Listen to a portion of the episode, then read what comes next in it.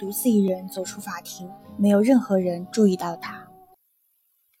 他朝马基特希尔走去，雨果肯定一直在等他。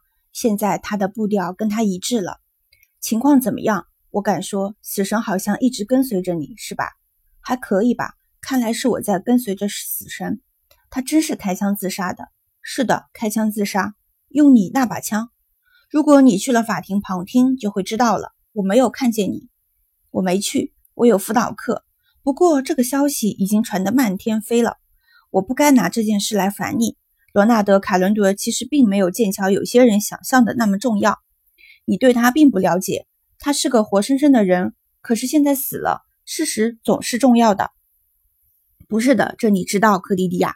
对于我们来说，死亡恰恰是最无关紧要的。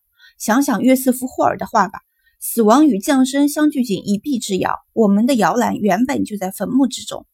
他确实选择了自己的武器，也选择了自己的时间。他已经活腻了，很多人对他也受够了。他们沿着圣爱德华大道朝国王街走。克迪迪亚不知道他们要走到什么地方去。眼下他只想朝前走，而他并不觉得陪着他走路的这个人很讨厌。克迪迪亚问道：“伊莎贝尔到哪儿去了？”伊莎贝尔在里昂的家里。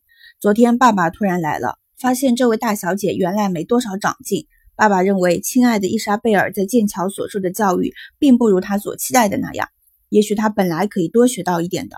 我想你不必为他担心。现在伊莎贝尔很安全，尽管警方认为有必要到法国去找他调查一下。他们究竟去干什么呢？去也没多大用处。爸爸会给他请一大堆律师。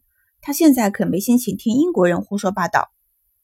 那你怎么样？如果有人问你马克是怎么死的，你绝对不会把真相说出来吗？你觉得呢？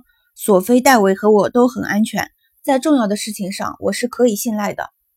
这时，科迪迪亚真希望他在不太重要的问题上也可以信赖。他问道：“伊莎贝尔走了，你觉得遗憾吗？”“是很遗憾。美貌这东西令人困惑，颠覆常识。我永远无法接受伊莎贝尔竟是这样一个人，一个慷慨懒惰、情感过于丰富、头脑又十分简单的年轻女人。我一直认为，像她这么美的女人。”肯定有一种生活的天分，拥有某种超越小聪明的神秘智慧。每次只要她一张嘴，我都期望她点亮我的生命。我想我可以这一辈子都望着她，等待她给我的神谕。可是她所有的话题，除了衣服还是衣服。可怜的雨果，绝对不要说可怜的雨果这样的话。我没有感到不快乐。满足感的最大秘密在于，绝对不要去追求理智告诉你不可能得到的东西。克迪迪亚心想：雨果年轻、富有、聪明，虽然还不算聪明绝顶，而且英俊。无论如何，他都没有什么必须放弃的东西。他听见他在说：“为什么不在剑桥再待几个星期，让我带你在城里到处转转呢？索菲可以把他那个空房间让给你住。”不了，谢谢你，雨果，我必须回去。其实回到城里他也没什么事，可是跟雨果一起待在剑桥，他也一样无事可干。待在这里只有一个原因。他要在农舍里一直住到星期天，然后和丽敏小姐见个面。此后，对他来说，马克·卡伦德的案子就永远结束了。